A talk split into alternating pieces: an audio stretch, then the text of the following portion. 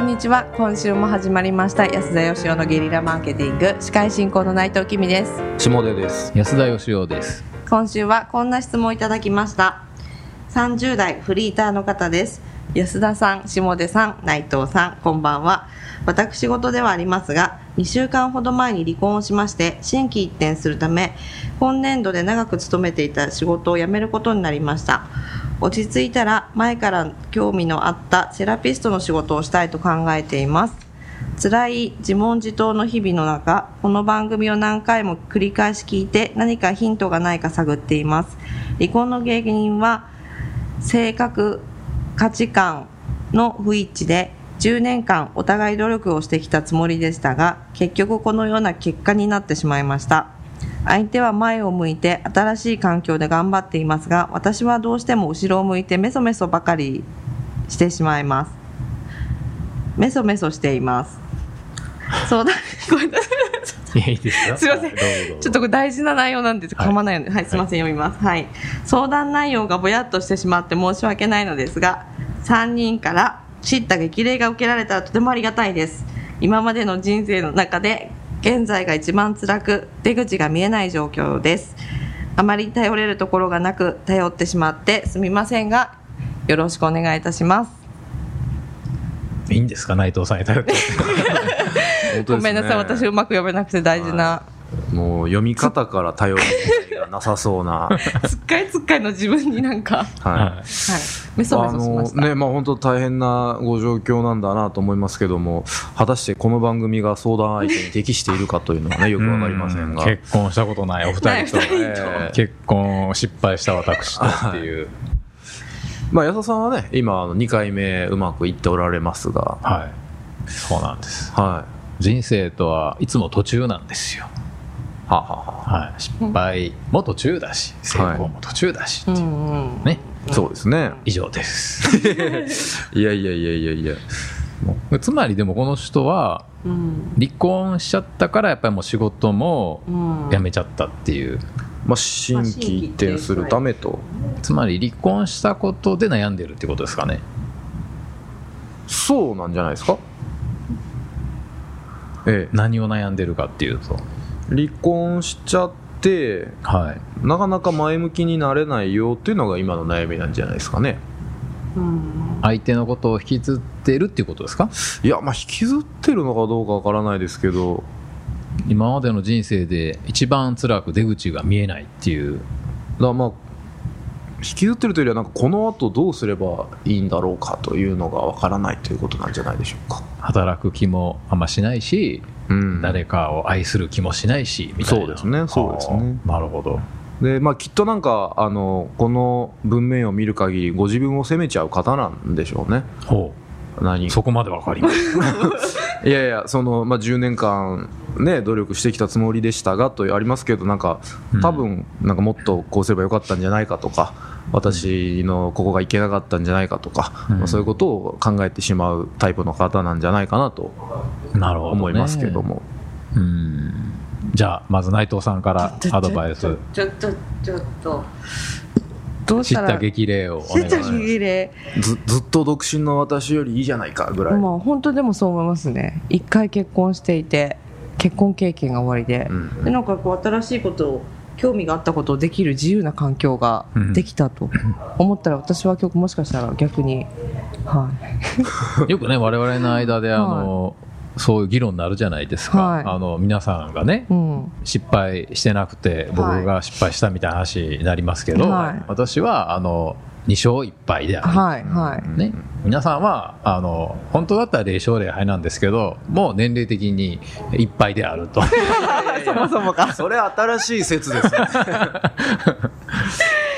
まあそう考えると本当ね僕はあの前言ったことありますけど小学校3年の時にあの結婚というものを諦めましたんでね。うーん。僕とにかくあの勉強がとにかくできなくて。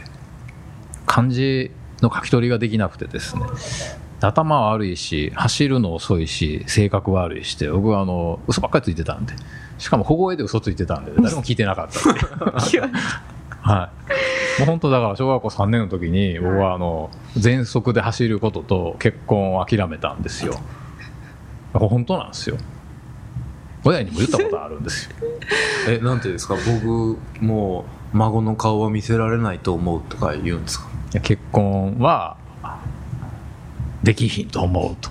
うん。だってやっぱりそのね半分は女の子でしょ学校で。はで僕と例えばこうあの奇数組になるとね2人ずつ組むと必ず残るんですよ。なんはい。かダンスとかね、チームワークとか。なかなかね残酷なもんでうん。奇数組であの2人1組になってって言ったら必ず残るじゃないですか。残った人先生と組むことになるでしょ、い。ははいいはい。もうやる前から僕が残るの分かってるんですよ。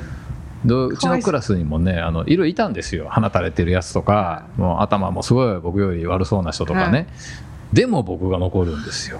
はあはあは常に、ええ、なそんな状況でしたからね、はでとにかくあのその当時の小学校ってですね机2人分が1個の木の机だったんですよ、はいはいで僕と一緒の机になるとすっごいもう人生の不幸のどん底みたいな顔を隣の女の子がするんですね。はいはいで偶数組だとやっぱり残るわけですよ2人。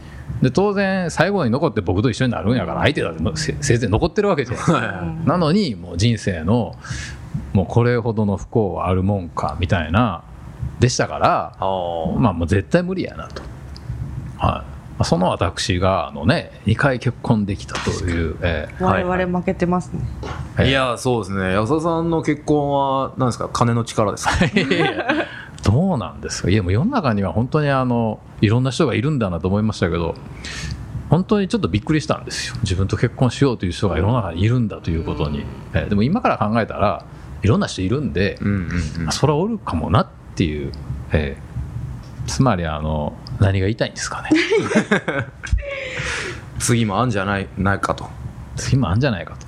あのでもねその結婚できただけでいいじゃんとかっていろいろ言えるんですけど、周りは。その多分離婚して落ち込む人もいれば離婚してああよかったと思う人もいるんで、うんうん。その離婚したっていうこと自体を慰めてもあんま意味ないと思そううんでですすね。で僕もやっぱりその落ち込んだりとかね先が見えなかったりとかですねする時あるんですよね。でそういう時にですねあの重要なのはあの未来に超ハッピーねびっくりするぐらい成功したこんな幸せでいていいの俺みたいな状況になるということをまずね思い込むんですよ自分で。こう僕の場合ですけどね、うんうん。そうすると成功してたらそのなんていうんですか苦労とかをねいろんな人がこう引きたがるわけですよ、い、やいや最初からそうじゃなくってこんなしんどいことやったんやでという時にはい。もう苦労がですね自慢話になるわけですね。自分の中でも自慢になるんですよ。うん。俺は最初からそんなあの生まれながらにしてアラブの石油王やないでと。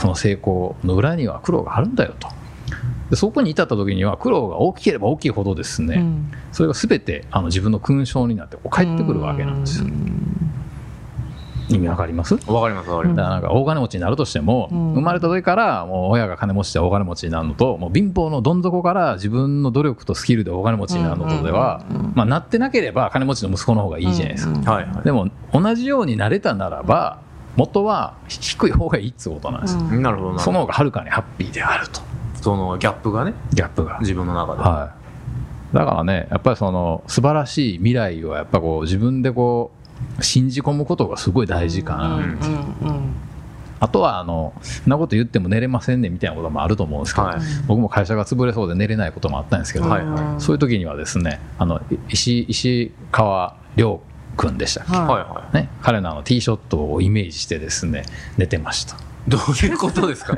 全然意味がわからないんですけど。ゴルフのイメージがつわかないですよね。だからまああの何の意味もないんですけど、あのりょうちゃんがパシッとこう、はい。ティーショットを打ってるところをイメージして他のことを考えないようにして寝てたんですけど、これがね松山君じゃダメなんですね。いろいろやってみたんですけど、はいりりょうちゃんが一番寝れます。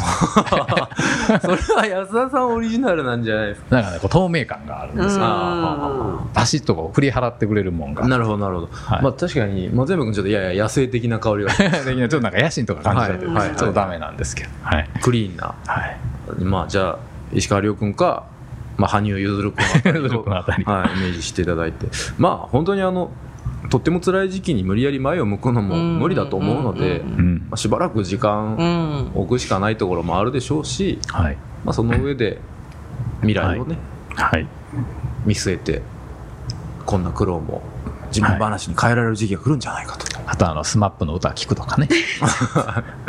まあまあ、ちょっとまたあの、解散説が浮上してますから、えーちょっとあんまりね、タイムリーな話は頼れるとこがなくってあるので安田さんに頼ってみたりななんとかツアーであ、こだわり相談ツアー。はい。来ていただければ。安田さん聞いてくれはいますね、きっとセラピストになる道もね、何かアドバイスできるかもしれない。うん知れません。はい。よかったら来てください。はい。